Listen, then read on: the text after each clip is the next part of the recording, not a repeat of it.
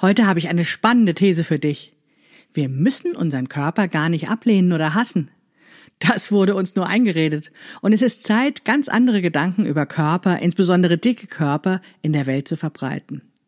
Seit ungefähr 50 Jahren gibt es soziale Bewegungen, die Aufklärung sowie Lösungen suchen und anbieten, um strukturelle Diskriminierung dicker abzuschaffen. Dass es mittlerweile Hashtags wie Body Positivity gibt, hat damit nur am Rande zu tun. Denn da geht es nochmal um etwas anderes. Grund genug, sich mal mit den Gedanken der Fat-Aktivistin zu beschäftigen, um eine eigene Haltung zu entwickeln.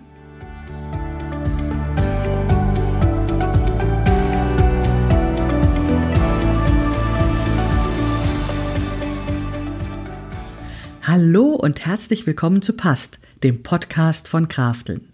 Mein Name ist Maike Rentschbergner. Ich unterstütze Frauen dabei, sich selbst gut passende Kleidung zu nähen, die sie schön und stark macht.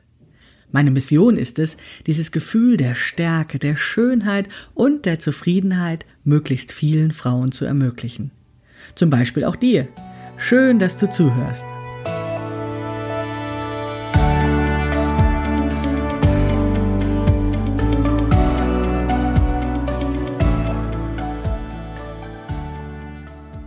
Hallo und herzlich willkommen zu Episode 64 des Past Podcasts von Krafteln. Schön, dass du wieder zuhörst. Die heutige Episode habe ich sehr lange und ausführlich vorbereitet. Nicht nur, weil ich irgendwie, ja, so ein bisschen Hemmungen hatte, dieses Thema an die Menschheit, an die Frau zu bringen, sondern weil ich natürlich auch keinen Quatsch erzählen möchte. Und ja, ich bin gespannt, wie lang die Episode wird und ich freue mich, dass du zuhörst. Denn heute möchte ich euch etwas über Bücher und Menschen erzählen, die mich prägten und beeindruckten. Es geht natürlich um Körper, denn wir befinden uns in der sechsten Staffel des Past-Podcasts von Krafteln, in dem es um Körper und insbesondere um dicke Körper geht. Ich werde euch jetzt etwas über Körperakzeptanzbewegungen von Fat Liberation bis Body Positivity erzählen. Warum? Weil ich glaube, dass es für viele Menschen hilfreich sein kann, wenn sie bemerken, dass sie nicht alleine sind. Denn was unsere Körper anbelangt, sind wir oft in einem Zustand der Scham gefangen. Dabei ist es doch eigentlich so, dass wir alle Körper haben. Diese Körper sind nur eben unterschiedlich. Das Problem ist, dass Körper, besonders dicke Körper, eben auch bewertet werden und ganz objektiv Probleme bereiten. Und das ist nicht nur so, weil es dicke Körper sind, sondern weil es ein Problem mit dicken Körpern gibt. Dazu haben sich eine Menge Menschen Gedanken gemacht in den letzten Jahrzehnten und eine kleine Auswahl dazu möchte ich eben in der heutigen Podcast-Episode mit euch teilen.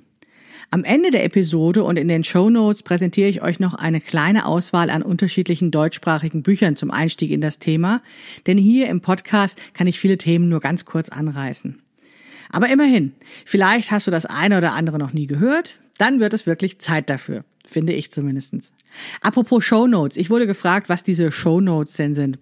Also, wenn du einen Podcast über eine Podcast-App zum Beispiel hörst, dann gibt es zu dieser Podcast-Episode noch Informationen und die äh, beschreibe ich und da mache ich dann eben auch Links rein oder jetzt eben diese Buchtitel, von denen ich heute sprechen werde.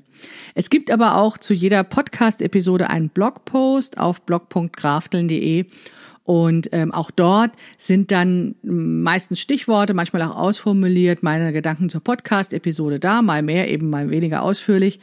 Und so etwas wie Links oder jetzt wie heute eben diese Buchtitel, die werden dann dort auch zu finden sein auf dem Blog krafteln.de. Okay, jetzt aber los. Gut, also ich finde es wichtig, dieses Thema zu machen. Wie gesagt, ich habe da auch gewisse Hemmungen damit. Das ist, fällt mir nicht ganz leicht, darüber zu reden, aber ich finde es wichtig, darüber zu reden. Und jetzt kann es natürlich sein, dass du sagst, ja, das betrifft mich doch alles gar nicht.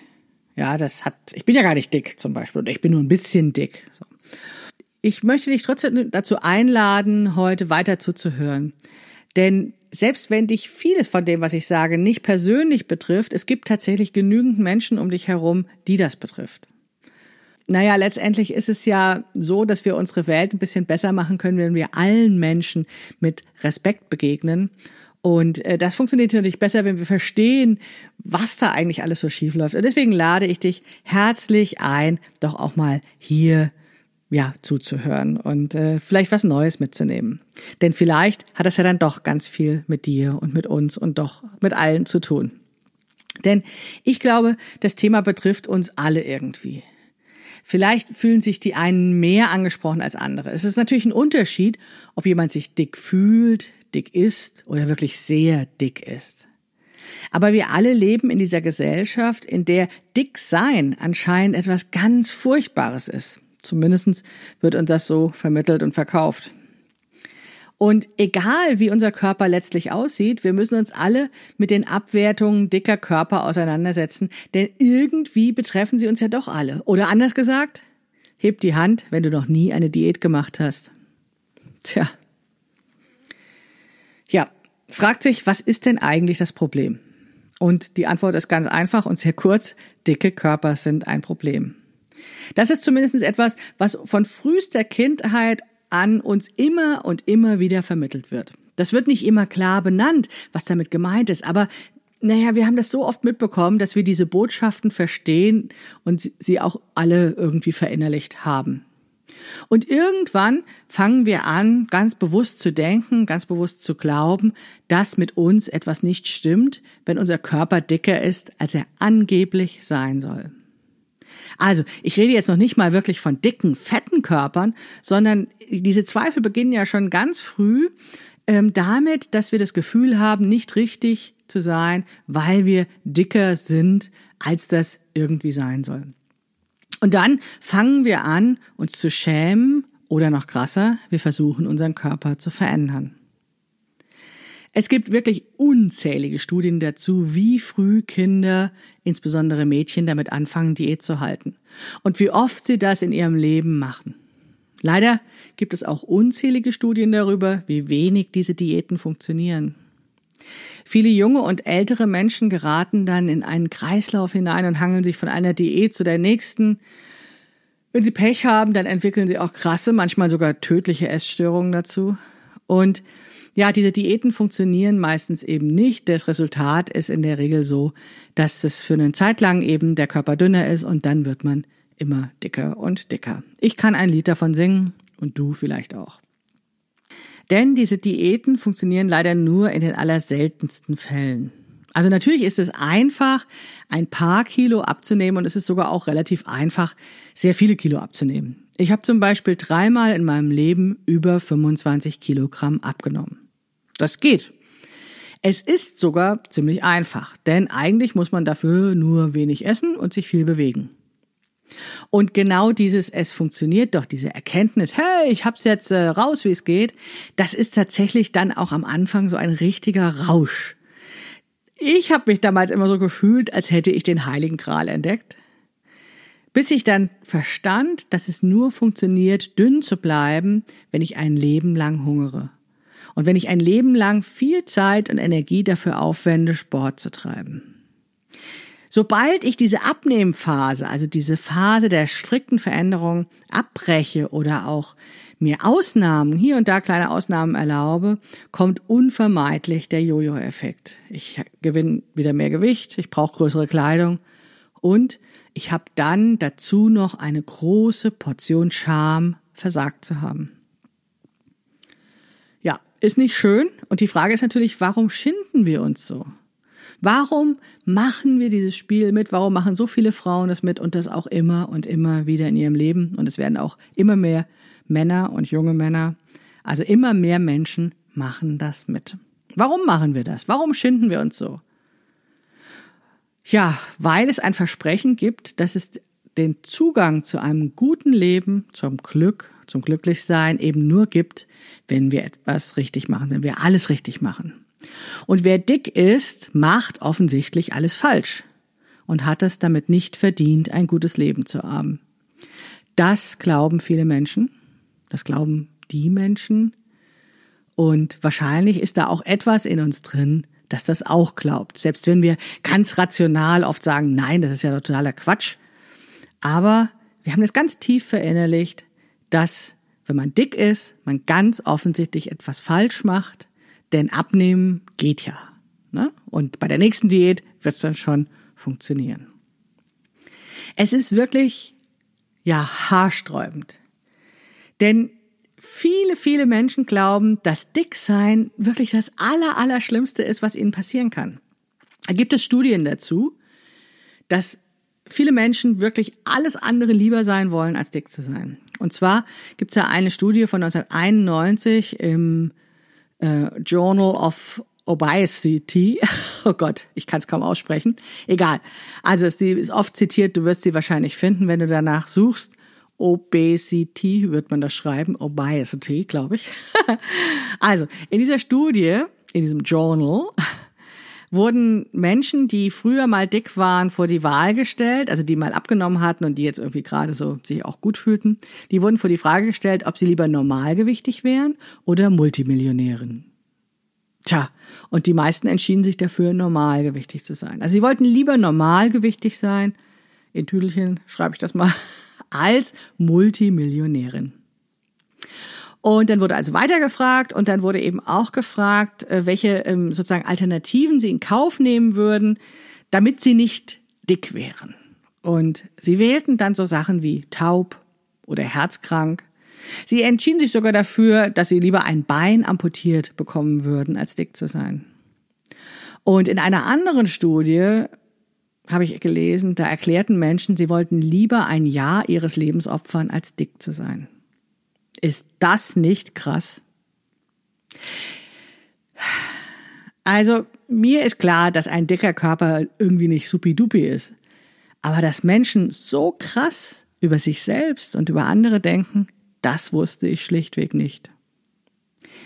Vielleicht wusste ich das nicht, weil ich so viel Zeit meines Lebens damit verbracht habe, all die beschämenden Momente, die Bemerkungen, die mich verletzten und Begegnungen, die mich traumatisierten, zu vergessen. Mir wurde mit der Zeit klar, dass es tatsächlich nicht mich meint, wenn mich jemand aufgrund meiner Körperfülle beleidigt. Denn eigentlich sagt so eine Bemerkung ja viel mehr über die SenderInnen aus als über mich. Ja, aber es tut trotzdem weh. Und dann fange ich wieder an nachzudenken. Ne?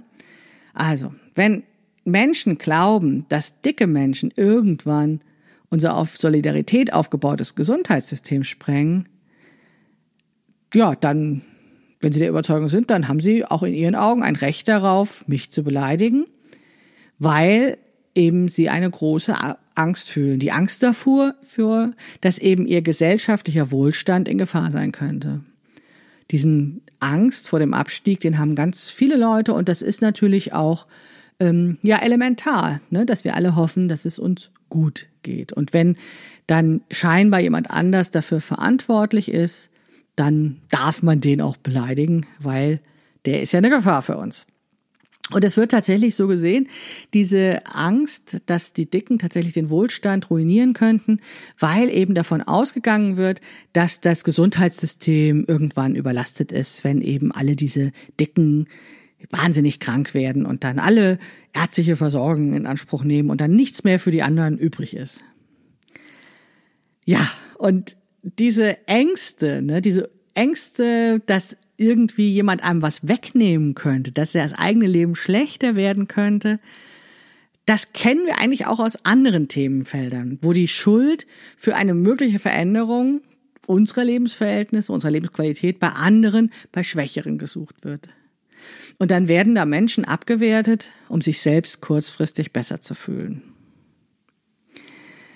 Naja, also das ist natürlich die Frage, ob dass äh, sozusagen dieser These standgehalten werden kann, dass die Ticken das Gesundheitssystem sprengen. Spoiler, nein, das werden sie nicht, denn es ist nicht zwangsläufig bewiesen, dass eben ein dicker Körper ähm, auch automatisch ein kranker Körper ist. Dazu gibt's dann wieder noch andere Themen, komme ich später nochmal mehr. Worüber ich jetzt reden möchte, sind diese Beleidigungen, diese Art und Weise, mit dicken Menschen umzugehen oder überhaupt mit Menschen, die ja, ähm, die irgendwie stören. Das ist ja heutzutage tatsächlich ein, ja, fast normal geworden, dass äh, solche Menschen beleidigt werden, insbesondere im Internet. Erstaunlicherweise auch von Menschen mit Klarnamen. Als ich 2014, 15 und 16 einen Blog auf stern.de geschrieben habe über Körperakzeptanz, ist mir das heftigst begegnet. Also heutzutage würde man das Shitstorm nennen. Damals war das noch gar nicht ähm, so, ähm, wie soll ich sagen, so bekannt, dass es so massive Verletzungen im Internet gibt. Ich weiß, dass ich damals auf der Republika das Thema angesprochen habe und das wurde dann nur in einem ganz kleinen Raum behandelt und zwei Jahre später war es dann schon auf dem großen Podium. Also nicht von mir, aber das Thema an sich gewann an Bedeutung. Und ja, dieser Hass im Internet ist immer deutlich sichtbarer und es wird auch immer erkennbarer, dass das eben Menschen sind, die Angst vor Veränderung haben, die dann eben ja meinen, sie müssten andere angehen, damit sie sich selbst ein bisschen besser fühlen können. Ja, und das bezieht sich eben auf ganz viele gesellschaftliche Gruppen, die eben dann ähm, angegriffen werden. Aber heute geht es ja um, den, um das Thema Körper hier und deswegen äh, komme ich jetzt wieder darauf zurück. Diese dicken Menschen werden dann eben nicht nur zu einer gesellschaftlichen Belastung erklärt, sondern auch noch persönlich verantwortlich für ihr Körpergewicht gemacht. Das gibt sozusagen dann die Erlaubnis, auch auf sie einzutreten und sie zu beschimpfen oder sowas, weil ja diese Überzeugung dahinter ist, die sind selbstverantwortlich. Wortlich, wir kennen ja alle die Methode, ne? wir wissen ja alle, weniger Kalorien rein, mehr bewegen und zack ist alles gut. Und deswegen darf man die dann auch beschimpfen. Also das meine ich natürlich nicht so, sondern ich zitiere das nur so. Ja, denn wir kennen ja alle eben diese Theorie, dass wir nur diesem Körper eben weniger Energie zuführen müssen, als er verbraucht und zack fallen die Kilos. Und es ist eben leider so, dass, dass es immer bekannter wird, oder zumindest wissenschaftlicher bewiesen ist, aber eben sich noch nicht überall rumgesprochen hat, dass diese mathematische Gleichung nicht so einfach ist, dass es doch nicht funktioniert. Während man ja früher dachte, dass es eben, ja, zum Beispiel, oder dass Viele Menschen denken auch heute immer noch, dass dicke Menschen eben faul und unsportlich und unbeweglich sind und dass eben bestimmte Krankheiten durch Dicksein ausgelöst werden, weiß man heutzutage, dass eben jene Krankheiten auch durch Stress ausgelöst werden. Und dass dieser Stress insbesondere auch davon kommen kann, dass eben diese dicken Menschen permanent beleidigt, diskriminiert, abgewertet, respektlos behandelt werden. Ja, und dann ist es doch kein Wunder, wenn sie im Stress sind und dann eben Krankheiten erzeugen, die eben durch äh, Krankheiten bekommen, die durch Stress erzeugt werden. Und dann ist diese Behauptung, dass diese Krankheit durch einen dicken Körper determiniert ist, einfach nicht richtig. Oder vorschnell als Begründung herbeigezogen, wie das ja unter ÄrztInnen auch häufig üblich ist, wo dann eben gesagt wird, egal mit welchem Leiden man da als dicker Mensch hinkommt, ja, nehmen Sie erstmal ab. Und dass genau solche Aussagen vielleicht dann erst recht krank machen, das wird leider allzu häufig ja immer noch übersehen. Es wird viel geforscht zu dem Thema Dicksein in der Gesellschaft oder dicken Diskriminierung oder ja, dicke Körper. Ne, das sind ja verschiedene Themenfelder, die aber irgendwie alle auch zusammenhängen. Ja, da gibt es eben tatsächlich auch ähm, ja, Forschungsfelder oder Forschungsdisziplinen, Disziplinen, insbesondere im englischsprachigen Raum und insbesondere seit Mitte der 2000 der Jahre. Und umso wichtiger ist, dass diese Ergebnisse dieser Forschung, dieser Studien sich eben auch allmählich immer mehr bei uns auch herumsprechen. Denn es ist ja kein exklusiv amerikanisches Problem, auch wenn es da vielleicht ja noch etwas ähm, schon, die etwas weiter sind, weil sie eben tatsächlich das auch schon viel länger beackern, das Thema. Also das gibt es nämlich alles auch bei uns. Es gab zum Beispiel eine Umfrage der Krankenkasse DAK und der zufolge finden 71 Prozent dicke Menschen unästhetisch. 15 Prozent der Befragten vermeiden bewusst den Kontakt zu ihnen und 37 Prozent der Befragten sorgen sich ständig, bereits zu dick zu sein oder es womöglich zu werden. Also, dick sein ist das aller, aller, aller, aller, aller, aller Schlimmste, was einem passieren kann. Und die Konsequenz daraus ist, in den Ländern, in den vielen, vielen Ländern, in denen wirklich genug Nahrung für alle vorhanden ist, hungern drei Viertel aller Frauen täglich, um den Ansprüchen zu genügen, um ja nicht zu viel Raum einzunehmen. Oh, harter Tobak. Ich sag euch, das ist, wenn ich solche Zahlen lese, bei all dem, der langen Zeit, mit der ich mich schon mit diesen Themen beschäftige, doch auch immer wieder schmerzhaft, weil das einfach so, so krass ist. Und ich fragte mich, warum ist das eigentlich so und seit wann ist das denn eigentlich so? Wann wurde das Dicksein zu etwas Schlechten? Also ich bin mir nicht sicher, ob es wirklich mal etwas Gutes war. Es gibt zwar solche Erzählungen darüber, dass eben, ja, da wo alle noch äh, sozusagen viel körperlich arbeiteten und wenig zu essen hatten, dass dann eben die Reichen wohlgenährt waren und dass das eben ein Schönheitsideal war. Ich bin mir nicht sicher, denn auch auf den Kunstwerken, die man so in den Museen hängen sieht, die aus den ja, vergangenen Jahrhunderten sind, sind ja auch nicht besonders viele Dicke zu sehen. Aber ähm, ja, es hält sich ja auch diese Erzählung eben, dass es früher tatsächlich auch noch andere Körperformen äh, bevorzugt wurden. Und dann muss es ja irgendwann so eine Veränderung gegeben haben, die einfach das so deutlich gemacht haben, dass das so nicht, nicht, nicht nur blöd ist, wenn jemand dick ist, sondern dass es ja wirklich dann auch furchtbar ist, wenn jemand dick ist. Denn diese Zahlen, die ich ja vorhin genannt habe, oder diese Idee, ich würde mir lieber ein Bein amputieren lassen, als dick zu sein, das ist ja schon sehr, sehr deutlich. Ja, da habe ich dann auch was dazu gefunden.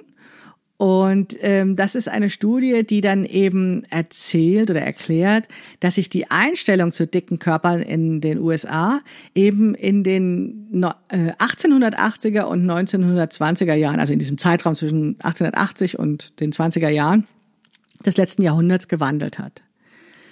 Weil in dieser Zeit sich auch die Wirtschaft verändert hat. Es war eben vorher ein landwirtschaftlich geprägtes Land und die USA wurden dann eine Industrienation. Und das bedeutete, es gab viel mehr zu essen, genug für alle zu essen. Und in dem Moment, als sich eben alle mehr als genug Essen leisten konnten, war eben dieser gut genährte Körper nichts mehr Erstrebenswertes.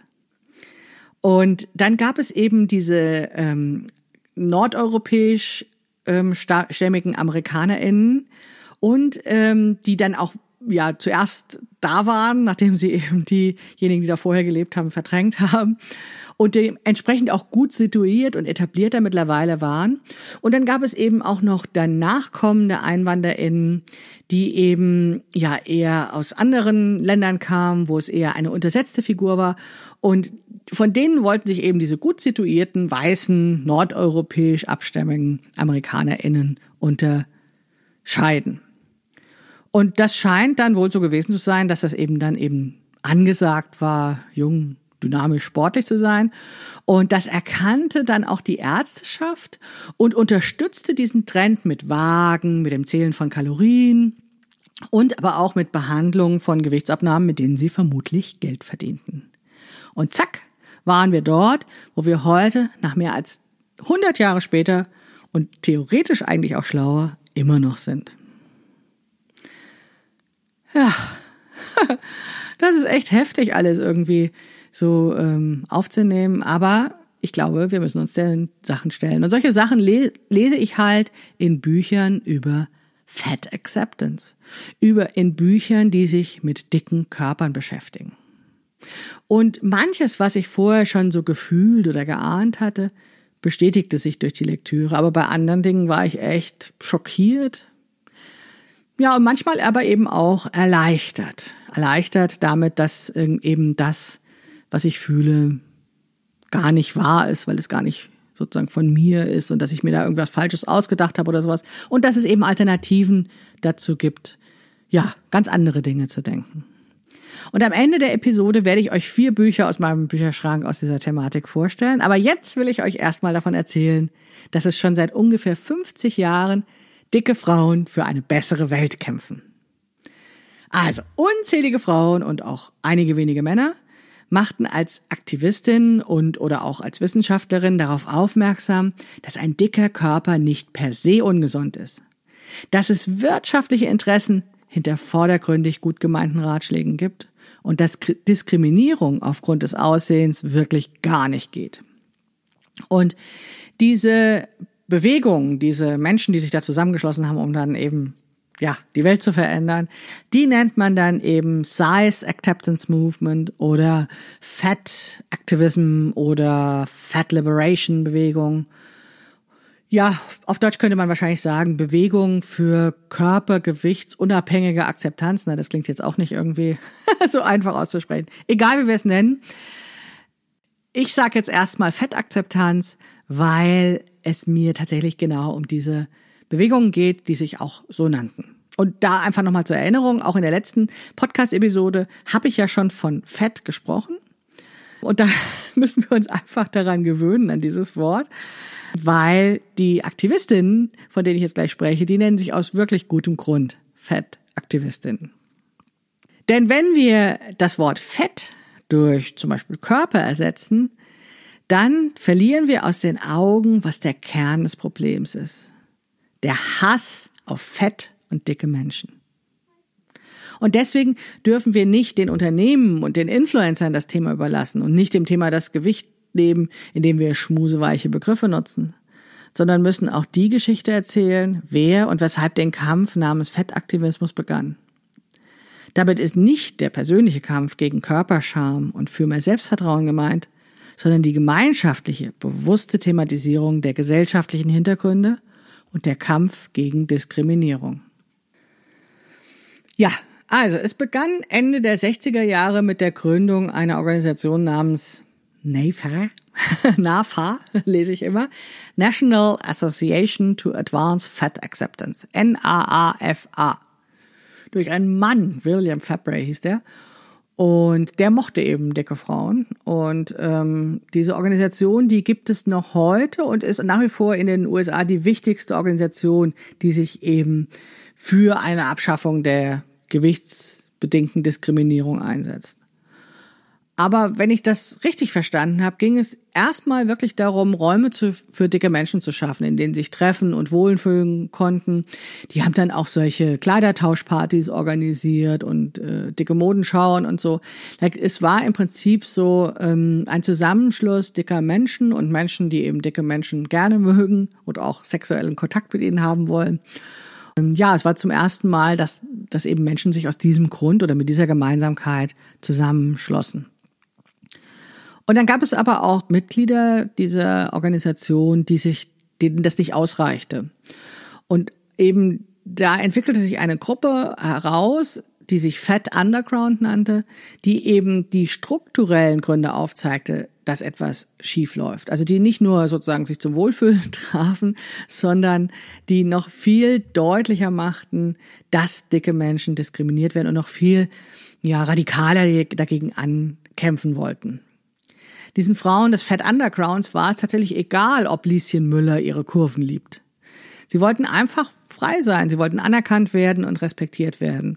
Und diese Fat Underground-Aktivistinnen haben dann auch ein Fat Liberation Manifesto geschrieben. Ein Manifest, das eben Respekt für dicke Menschen einfordert und sich über diese Benachteiligung aus kommerziellen und sexistischen Interessen empört wie so ein Manifest ist. Es hat dann, glaube ich, weiß gar nicht, zehn Punkte oder sowas, wo das dann sehr eben plakativ beschrieben ist, was eben anders werden soll. Und wo eben in diesem Manifest ausgerufen wird, der Kampf für die gleichen Rechte, für die gute Behandlung von dicken Menschen und der Kampf gegen die, wie sie es nennen, Abnehmindustrie, die sie eben als besonderen Feind erklärten. Und dieses Manifest endet mit den Worten, Dicke aller Länder, vereinigt euch, ihr habt nichts zu verlieren. Oder was dann zu der Kurzform oft gemacht wurde, Riots, not Diets. Also Aufstand statt Diäten. Ja, das ist sozusagen die Geschichte, ne, wo dieser Fat Acceptance herkommt. Das ist tatsächlich aus den 70er Jahren, ne, Ende der 60er Jahre haben sich da Menschen zusammengefunden und haben auf das Problem der gewichtsbedingten Diskriminierung aufmerksam gemacht, haben gesagt, hier, das ist Mist, wie dicke Menschen behandelt werden und haben in unterschiedlichen Zusammenschlüssen und auch mit unterschiedlicher, ich sag mal, Radikalität eben dafür gekämpft, dass dieses Thema ins Bewusstsein der Öffentlichkeit kommt und dass eben auch Thesen, die in der Öffentlichkeit weit verbreitet sind, eben ja ähm, widerlegt werden, dass das eben alles nicht stimmt und dass das alles irgendwie ja vielleicht doch anders ist, als uns das Glauben gemacht wird. Und da gab es dann noch einen anderen, äh, eine andere Teilbewegung, wie das jetzt alles so genau zusammenhängt, das kann man alles nachlesen. Das ist jetzt ein bisschen zu zu ausführlich für diesen Podcast. Aber das möchte ich eben auch noch erwähnen, die Health at Every Size Bewegung. Das ist eine, eine Bewegung, die sich dafür einsetzt, dass eben man diesen Grad der Gesundheit und Fitness von Menschen nicht an dem Körper, den man eben einfach so oberflächlich sieht, ablesen kann. Und es geht um Gesundheit für jede Kleidergröße. Health at every size. Ja.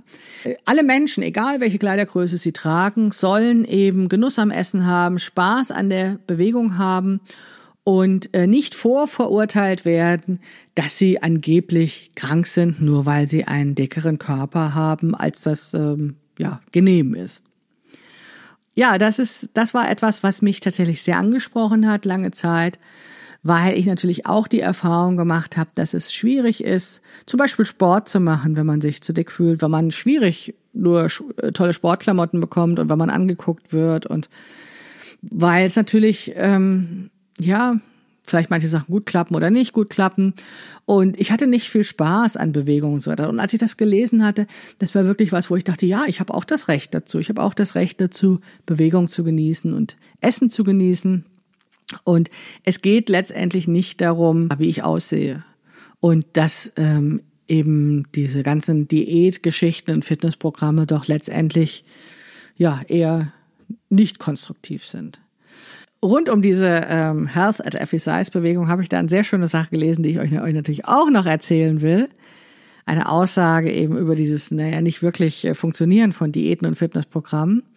Und da wird eben gesagt, es ist, als würde man einen Bernardiner so lange nichts zu fressen geben, bis er ganz mager ist, weil einer Studie über Hunde zufolge Windhunde länger leben. Tja, Vielleicht sind wir eben nicht alle Windhunde, sondern einige von uns sind Bernardiner. Und das ist letztendlich genau das, was ich sage, meine, wenn ich sage, wir sind eben alle unterschiedlich. Für mich war es wirklich sehr erleichternd, aus diesem Diätkreislauf auszusteigen und mich so anzunehmen, wie ich bin. Und erstaunlicherweise habe ich dadurch tatsächlich eine andere Haltung zu Sport entwickelt. Statt eben diesen Umzusport zu machen, also um abzunehmen, um gesund zu werden, habe ich einfach angefangen zu schwimmen, weil ich das gerne mache. Und ich schwimme jetzt seit ein paar Jahren mehrmals in der Woche mit großem Genuss, weil ich einfach fühle, dass es mir gut tut. Als ich damit, mit diesem Schwimmen und mit diesem Bikini ins Schwimmbad gehen, diese ähm, Scham verlor und auch immer besser verstand durch diese Lektüre dieser Fat Acceptance Literatur, dass das alles nicht an mir liegt, habe ich eben den Mut gefunden, äh, ja, im Bikini ins öffentliche Schwimmbad zu gehen und gewann durch dieses, ja, ich sag mal, wöchentliche Schwimmen und das mich dabei gut fühlen, mir erlauben, mich dabei gut zu fühlen, eben auch die Energie dafür, mich ein bisschen zu radikalisieren. Aber nochmal, was ist denn eigentlich das Problem mit dicken Menschen? Warum, warum, warum wird das irgendwie zu so einem riesen Ding gemacht? Warum müssen so viele Menschen leiden? Und warum ist das so verbreitet? Ein anderer Ansatz der Erklärung ist, dass wir eben in einem kapitalistischen Gesellschaftssystem leben, in dem Menschen nach ihrem wirtschaftlichen Wert bemessen werden. Weil eben alles, weil alles bemessen wird in Geldeinheiten, ne? weil das irgendwie alles ähm, irgendwie käuflich ist.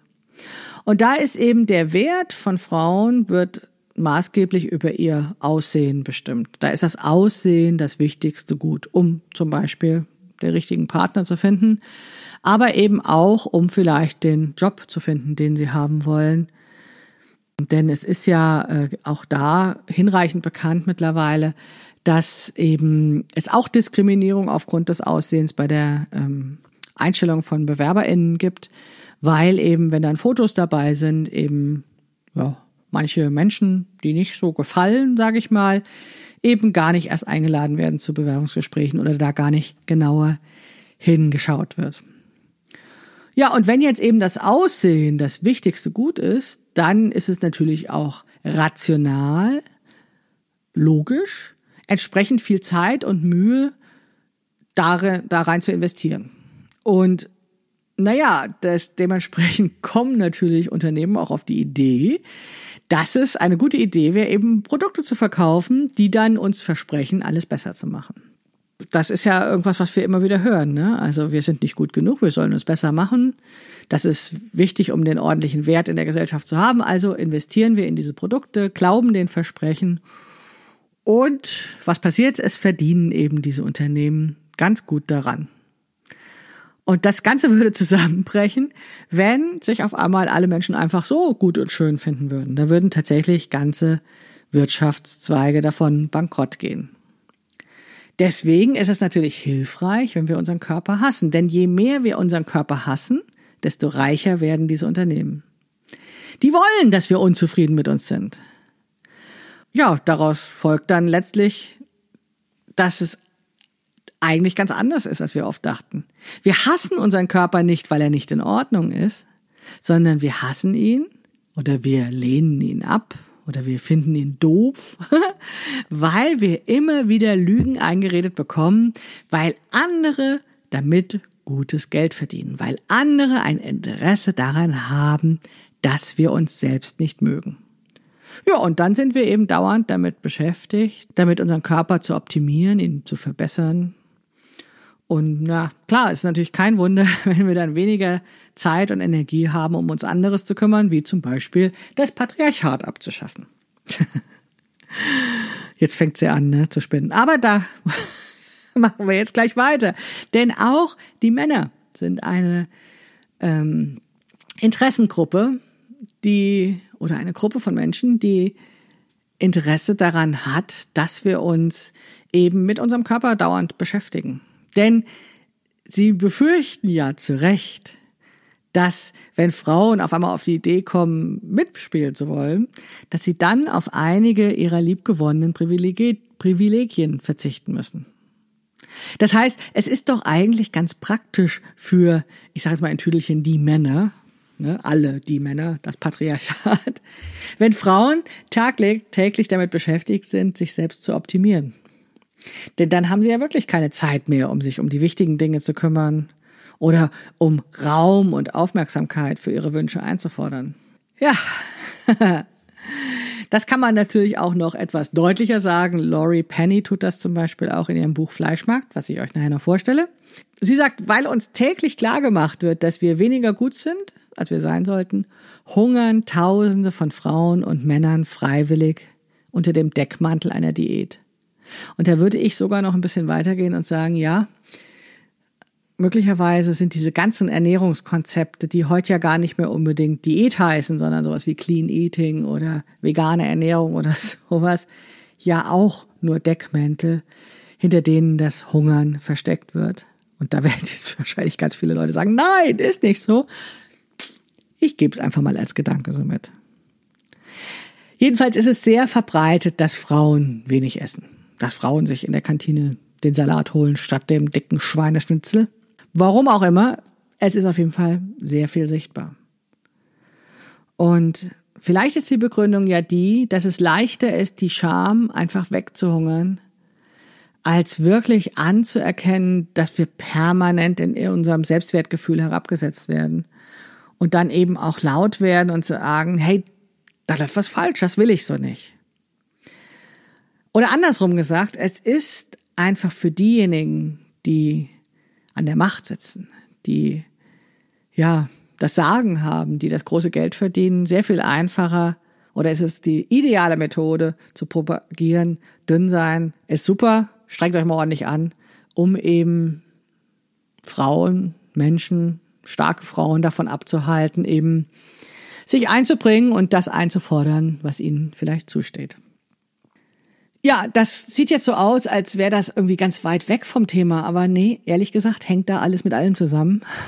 Und das ist nicht immer einfach zu verstehen. Ich habe das ja auch nicht alles innerhalb irgendwie von zwei Wochen verstanden, sondern es, ich lese seit sehr vielen Jahren, beschäftige ich mich mit dem Thema, lese sehr viel und ja, spreche mit Menschen darüber und ja, versuche mir da eine eigene Haltung zu entwickeln. Und ich glaube, dass und deswegen habe ich jetzt auch verschiedene Strömungen aufgezeigt, ähm, dass es eben ja verschiedene Herangehensweisen gibt, um sich dem Thema zu nähern und die eigenen Denkmuster in Frage zu stellen und durch neue Gedanken zu ersetzen. Und deswegen stelle ich euch nachher ja auch vier Bücher vor und nicht nur eins.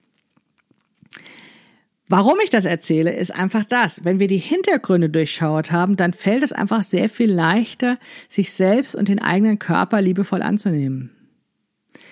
Also ich kann es erstmal für mich sagen. Für mich war das eine Erleichterung zu entdecken, dass ich nicht versagt hatte. Dass ich nicht schuld daran bin, dass ich aussehe, wie ich aussehe. Und dass Menschen das eben nicht gefällt. Es war echt total erleichternd und es hat lange, lange gedauert herauszufinden, dass ich okay bin, so wie ich bin. Jetzt ist es ja so, dass sich in den letzten Jahren, ich sag mal, scheinbar einiges getan hat. Dieses Thema Körperakzeptanz ist ja tatsächlich in Mode gekommen. Also als ich, wie gesagt, 2014, 2015 darüber beim Stern.de geschrieben habe, da war das, mh, hm, ja, da war das noch nicht so Mainstream. Das war ich tatsächlich ein bisschen zu früh und habe dann da die Hauer abbekommen von den Leuten, denen das nicht passte. Aber danach ging das erst so richtig los, dass eben diese ganzen Diversity-Themen und eben auch eben das Thema Körperakzeptanz in Mode gekommen ist. Aber wenn ich mir das so anschaue, dann macht mich das auch nicht immer glücklich, weil so ganz richtig ist das auch nicht. Denn das, was ich so immer häufiger höre und lese und sehe, ist irgendwie nicht das Gleiche, was diese Aktivistinnen, von denen ich vorhin erzählt hatte, meinten. Oder andersrum gesagt, macht es unsere Welt besser, wenn auf Instagram plötzlich überall von Body Positivity die Rede ist. Naja, also, meine Beobachtung ist, dass seit einiger Zeit immer mehr weiße, vergleichsweise dünne Frauen auf die Idee kommen, ihre süßen kleinen Speckröllchen, die übrigens jeder hat, wenn sie sich hinsetzt, zu fotografieren. Und die erzählen dann was von Body Positivity. Jetzt versteht mich nicht falsch. Ich finde es großartig, wenn wir alle netter zu unserem Körper sind. Und ich kann es wirklich, wirklich, wirklich verstehen, wenn sich jede, wirklich jede Frau, jeder Mensch sorgt, dass an ihrem eigenen Körper irgendetwas nicht okay ist und dann eben sich dafür entscheidet zu sagen, nee, ich will das jetzt nicht mehr. Ne? Wir bekommen tagtäglich eingetrichtert, dass äh, wir so denken sollen. Und es ist natürlich auch für dünne Menschen ein, ähm, eine tolle Erkenntnis, wenn sie feststellen, ja, juckt mich gar nicht, was die anderen erzählen. Aber für eine dicke Frau, wie ich das bin, fühlt sich das tatsächlich komisch an. Es fühlt sich falsch an, dass ausgerechnet auf diesen Hochglanzbildern von dünnen Frauen, von dünnen weißen Frauen auf Instagram solche Botschaften gemacht werden. Es ist eine Form von Aneignung und es fühlt sich für mich auch an wie eine Beleidigung. Ich fühle mich tatsächlich ein wenig vorgeführt, wenn solche Frauen das sagen, aus welchen Absichten auch immer sie das tun. Denn ich denke dann sowas wie, wenn schon diese normalen Frauen, ne, also die normalen Tüdelchen, wenn schon diese Frauen sich sorgen, nicht gut genug zu sein, was für ein Alien bin dann ich erst? Wenn schon dieses kleine süße Bäuchlein so schlimm ist, wie krass ist dann erst meine Wampe? Ja, ich glaube, diese Body Positivity Bewegung auf Instagram ist nicht das Gleiche oder hat nicht so arg viel zu tun mit diesen Fat Studies, mit den Fat Acceptance Bewegungen, von denen ich vorhin sprach. Da ist schon noch was anderes zugange. Und ja, wenn man sich überlegt, wer damals eben in den 70er Jahren eben dieses Thema ins Rollen gebracht hat, bekannt gemacht hat, überhaupt angesprochen hat, dann waren das eben amerikanische Frauen, nordamerikanische Frauen, es waren dicke Frauen, es waren schwarze Frauen, es waren auch sehr viel jüdische und queere Frauen. Und das ist sicherlich kein Zufall, denn wahrscheinlich erhöht diese Mehrfachdiskriminierung einfach den Leidensdruck. Ist doch logisch, dass es dort losging und dass es dort wahrscheinlich noch stärker hochkochte und dass es eben auch mit ähm, den anderen Bewegungen, die sich gegen Diskriminierung einsetzten, eben auch sich nochmal verstärkte. Also seit ungefähr 50 Jahren erzählen Aktivistinnen von dieser dis dicken Diskriminierung. Und dann kommen auf einmal Unternehmen auf den Trichter, dass sie mit so Wohlfühl-Acceptance-Slogans Geld verdienen können, indem sie einfach so ein paar unterschiedliche Frauen nebeneinander fotografieren und sagen, das ist jetzt alles okay, Vielfalt ist super. Und dass eben die Influencerinnen, die Menschen, die irgendwie auch da so mit diesen Unternehmen was zu tun haben, sich dann gegenseitig auf den sozialen Medien bestätigen, wie okay sie sind, statt aufzuzeigen, was wirklich Diskriminierung ist und aufzustehen, wenn wirklich jemand verletzt oder beleidigt wird. Naja, das ist so eine Szene auf Instagram und glücklicherweise ist es ja so, dass ich diesen Accounts gar nicht folgen muss und ich tue das tatsächlich auch nicht. Wenn ich damit in Berührung komme, dann langweilt mich das mittlerweile, weil ich einfach keinen Bock mehr habe, mich davon verletzen zu haben, ne? Nach dem Motto, das kleine süße Bäuchlein und meine Wampe. Also das ist einfach was, was mich nicht interessiert hat. Es ist einfach auch viel konstruktiver, sich eine Timeline in den sozialen Medien zusammenzustellen mit Bildern, die einer gut tun. Das ist ja eben das Tolle. Ich kann mir meine eigenen Bildersammlungen zusammenstellen, die eben mein Bild von der Welt und mein Bild von Körpern prägen. Ich kann mir dicke Menschen anschauen. Ich kann auch Körper mit Einschränkungen anschauen und kann mir erzählen lassen, was das für deren Leben bedeutet. Ich kann schwarze Menschen anschauen, alte und junge. Ich kann ganz vielen Menschen folgen und ihnen zuhören, die mir etwas von ihrem Leben erzählen und von den Diskriminierungen, die sie erleben. Und ich kann mich fragen, ob ich nicht die aktive auch in manchen Fällen sind und was ich ändern könnte. Und ich kann auch Verbündete finden, die eben ähnlich denken wie ich. Und diese ganzen Bilder, diese selbst zusammengestellte Timeline aus Nachrichten, die ich auf den sozialen Medien sehe, in Kombination mit eben den Büchern, die ich lese, die ich natürlich auch von dort auch empfohlen bekommen habe oder kennengelernt habe, das hat mich radikalisiert. Oder anders gesagt, es wurde für mich immer normaler, anders zu denken, als ich es gewohnt war. Diese alten Gedanken wurden nach und nach einfach abgelöst von neuen Gedanken. Mein Horizont wurde einfach weiter, indem ich Bilder von echten Menschen sah, statt eben nur noch diese vorausgewählten, fotogeshoppten Bildchen in Magazinen oder in den Medien, die eben ja meistens auch eben dazu ausgewählt wurden, um mir bestimmte Produkte zu verkaufen. Jetzt suchte ich mir eben selbst die Bilder an, die ich mir anschaue. Und je mehr ich ganz unterschiedlichen Menschen zuhörte und sie ansah, die eben sonst in den Mainstream-Medien nicht zu Wort kommen, umso mehr fand ich heraus, warum ich mich oft falsch fühlte und dass das am Ende gar nicht so viel mit mir und meinem Körper zu tun hat, sondern dass da Interessen von anderen dahinter sind. Und damit löste sich meine Scham weiter auf und es entwickelte sich eine Energie, Probleme zu lösen, statt mich einfach weiter immer nur zu bedauern. Und damit sind wir wieder bei der gut passenden Kleidung.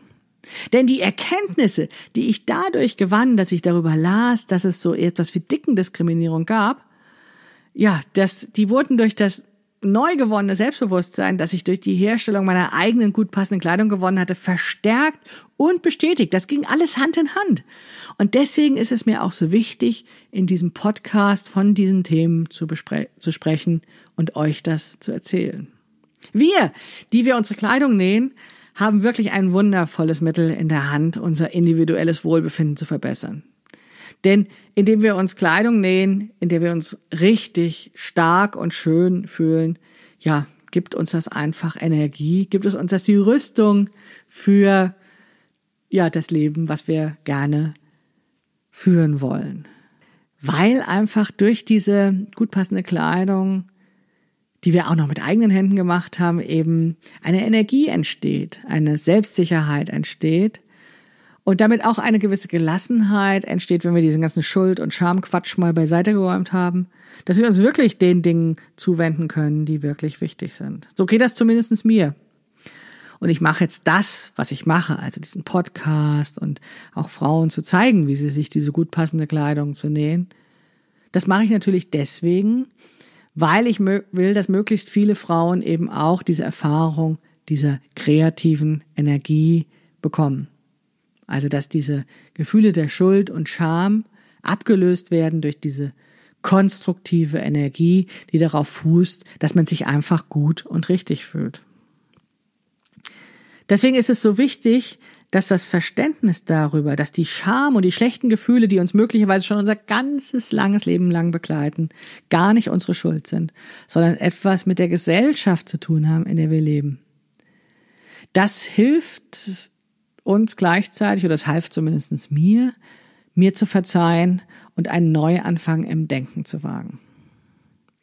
Und bevor ich dann in der nächsten Podcast-Episode auf sackförmige Plus-Size-Kleidung zu sprechen komme und was das alles bedeutet und warum das gemacht wird und warum das alles Mist ist, möchte ich euch am Ende dieser Episode jetzt endlich die versprochene kleine Auswahl toller Bücher empfehlen.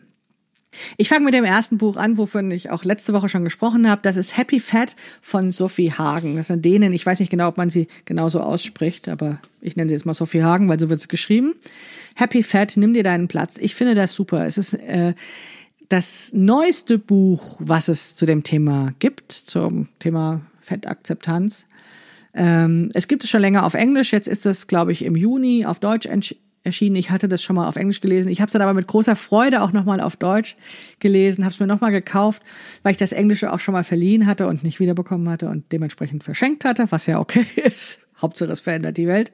Also ich habe es mir nochmal auf Deutsch gekauft und habe es mit großer Freude gelesen, äh, weil es leicht zu lesen ist und weil es auch noch total komisch ist, denn Sophie Hagen ist, ähm, ja, wie nennt man das, Comedian und ähm, ja, schreibt das eben nicht alles so wissenschaftlich, sondern ähm, sehr lustig. Und ähm, ich finde, es ist eine hervorragende, sehr umfassende Zusammenstellung und ein toller Einstieg in das Thema ja Körper, dicke Körper, Fettakzeptanz, Körperakzeptanz. Also kann ich auf jeden Fall empfehlen, Happy Fat.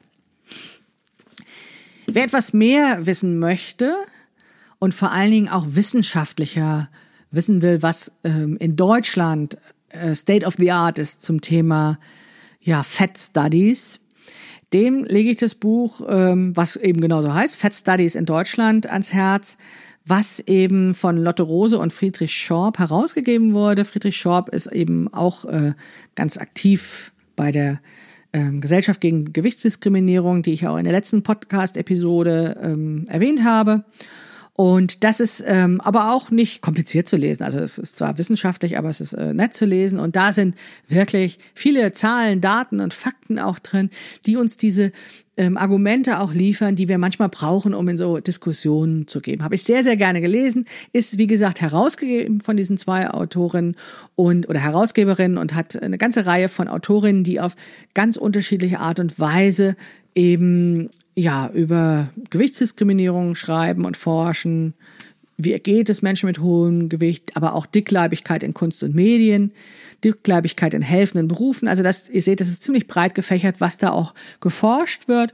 Und ähm, ja, sehr, sehr spannend zu lesen, wenn man so ein bisschen tiefer noch reingehen will und ähm, ja, gerne auch Zahlen, Daten, Fakten noch hat. Das dritte Buch, was ich euch vorstellen will, will ist von Laurie Penny. Fleischmarkt. Und das ist jetzt kein explizites Buch über ähm, Dickendiskriminierung oder Fat Acceptance. Das ist ein feministisches Buch und oder eine feministische Schrift. Das ist gar nicht ähm, lang, schnell gelesen, hat gar nicht so viele Seiten. 122 Seiten hat es nur. Es ist radikaler in den Formulierungen, es ist radikaler in dem ja, es haut einem ganz schön die Welt, in der wir leben, um die Ohren. Kein leichtes, kein leichtes Futter und trotzdem leicht zu lesen. Ich mag es sehr, sehr gerne, dieses Buch. Aber vielleicht nicht unbedingt das Einstiegsbuch in das Thema. Aber absolut empfehlenswert, Laurie Penny und der Fleischmarkt. Und last but not least möchte ich euch das Buch von unserer Magda vorstellen. Magda Albrecht. Die nenne ich deswegen unsere Magda, weil sie ist im Prinzip das deutsche Gesicht, das deutsche, ja, die deutsche Kämpferin für die Bewegung eben der dicken oder fetten Akzeptanz in Deutschland, die eben schon lange Zeit im Internet schlaue Dinge ähm, schreibt, auf Instagram, auf Twitter, die früher bei der Mädchenmannschaft geblockt hat und dann eben ein Buch rausgebracht hat, das ja, nicht das erste deutsche Buch, aber ich glaube das wichtigste deutsche Buch auf dem deutschen Markt eben zum Thema Fettakzeptanz. Das heißt Fashionista, also so ein Wortspiel aus Fashionista und mit eben Fett. Fashionista von Magda Albrecht und ähm, ist ja auch eine umfassende Zusammenstellung eben der Aspekte, der verschiedenen Aspekte, die man eben angucken kann, um auf neue Gedanken zu kommen und eine persönliche Erzählung, die es eben auch leicht macht, in dieses Thema reinzukommen. So ähnlich wie das erste Buch von Sophie Hagen ist eben Fashionista von Magda Albrecht meines Erachtens auch ein sehr gutes Buch, um in das Thema reinzukommen, was man auch ja mal so zwischendurch lesen kann, aber ja, ist was trotzdem auch nicht unbedingt leichte Kost ist, sondern tatsächlich viel verändert. Ja, das ist nur eine Auswahl an Büchern, die es zu dem Thema gibt, aber vielleicht ähm, zeigt sie so ein bisschen die Bandbreite auf dessen, was es so auf dem Markt gibt. Das ist jetzt auch nur deutschsprachige Bücher, die ich euch rausgesucht habe. Es gibt, wie gesagt, im englischsprachigen Raum noch viel, viel, viel, viel, viel mehr zu lesen. Aber das ist ja nicht für alle auch so einfach möglich und deswegen wollte ich euch erstmal deutschsprachige Bücher zu nennen, die einen Einstieg sozusagen auf verschiedenen Ebenen bieten. Ich wünsche euch auf jeden Fall ganz viel Spaß beim Lesen dabei. Macht das mal. Ich würde mich wirklich darüber freuen und auch zu hören, was ihr darüber denkt. Ich hoffe, wir kommen da ins Gespräch dazu. Ach, abs, apropos, ich wollte euch einladen zum Curvy Talk. Ich habe mir nämlich überlegt, dass ich hier so viel quatsche in diesem Podcast und dass es super spannend wäre, eben auch von euch zu hören, ähm, was ihr über solche Sachen denkt. Deswegen lade ich euch ein, mit mir am Donnerstag, den 24. Das ist schon diese Woche, wenn ihr den Podcast frisch nach rauskommen hört. Dann ist das schon am, ja, morgen dann. am Donnerstag, den 24. um 20.30 Uhr auf Zoom über so Themen wie ja über solche Begriffe wie fat, curvy und was es alles gibt zu sprechen und was die mit uns machen und welche Wörter wir eigentlich benutzen wollen und so weiter und so fort.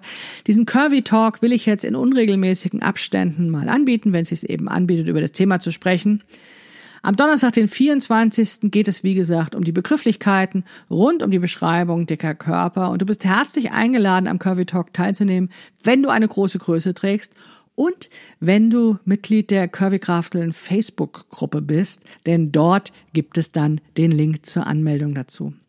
Ich habe das deswegen so kompliziert gemacht, weil ich möchte wirklich keine Trolle in dieser Gesprächsrunde haben. Ich möchte, dass das ein sicherer Raum ist, um vertrauensvoll und in netter Atmosphäre miteinander zu reden. Und ich kenne die Bedenken über Facebook, aber ich glaube, das ist eine ganz gute Möglichkeit, das eben über die Curvy Krafteln Facebook-Gruppe zu machen. Wenn du gerne am Curvy Talk teilnehmen möchtest, würde ich mich sehr freuen, wenn du dich für die Veranstaltung am morgigen Donnerstag, den 24. September anmeldest. Um 20.30 Uhr reden wir dann. Und es wird sicherlich auch noch weitere Curvy Talks geben, von denen ich hier im Podcast berichten werde. So, und obwohl ich jetzt schon fast eine Stunde geredet habe, möchte ich euch ganz am Ende noch ein tolles Zitat aus dem Buch von Sophie Hagen mitgeben. Und zwar äh, beschreibt sie da so ihren Erkenntnisprozess, als bei ihr so die allerersten Groschen gefallen ist. Und sie sagt dann, du meinst, sie haben uns nur eingebläut, dass wir unseren Körper hassen müssen, obwohl wir unseren Körper in Wirklichkeit gar nicht hassen müssen? Tja, ich finde das großartig. Ich habe diesen Satz dick und fett unterstrichen, weil er mir so gut gefällt. Denn es ist wirklich so eine Frage, die in so einem Erkenntnismoment, da wo Vicky eben so diese Sternchen dann sieht und sagt, ich hab's, wieder auf uns zukommt. Du meinst, sie haben uns nur eingebläut, dass wir unseren Körper hassen müssen, obwohl wir unseren Körper in Wirklichkeit gar nicht hassen müssen? Ja, darum geht's. Wir müssen unseren Körper nicht hassen. Wir können einfach sagen, wir sind okay, so wie wir sind. Und wenn wir nach und nach mehr verstehen, woher diese schlechten Gefühle unseren Körper betreffen kommen, tja, dann ist das einfach so. Dann verstehen wir hoffentlich und haben das immer deutlicher vor Augen. Wir müssen unseren Körper nicht hassen oder kurz gesagt, Riots, not Diets. Oder nochmal anders? Wenn du nach einem kreativen Ausweg aus dem alten, dich belastenden Denken suchst, beginn einfach damit, dir selbst gut passende Kleidung zu nähen.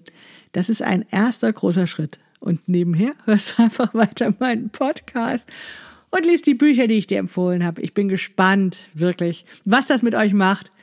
Es ist ein bisschen mutig jetzt von mir, solche Sachen hier im Podcast zu erzählen. Ich habe da Freundinnen gefragt, ob das okay ist, wenn ich hier so ein bisschen deutlicher werde. Sie waren sich auch nicht sicher, weil sie gesagt haben, vielleicht verschrecke ich die eine oder andere damit. Aber es ist mir einfach wichtig. Ich wollte euch das erzählen.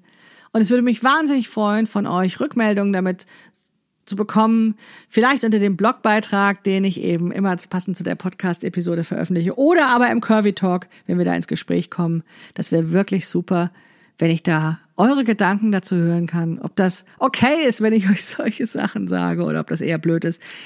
Versprochen, das war jetzt auch vielleicht die mh, hm, besonderste Folge in dieser Episode. Ich komme schon noch wieder auf das Nähen von Kleidung und die Schnittanpassung zu sprechen, denn es hängt ja doch alles mit allem zusammen und das ist mein Thema.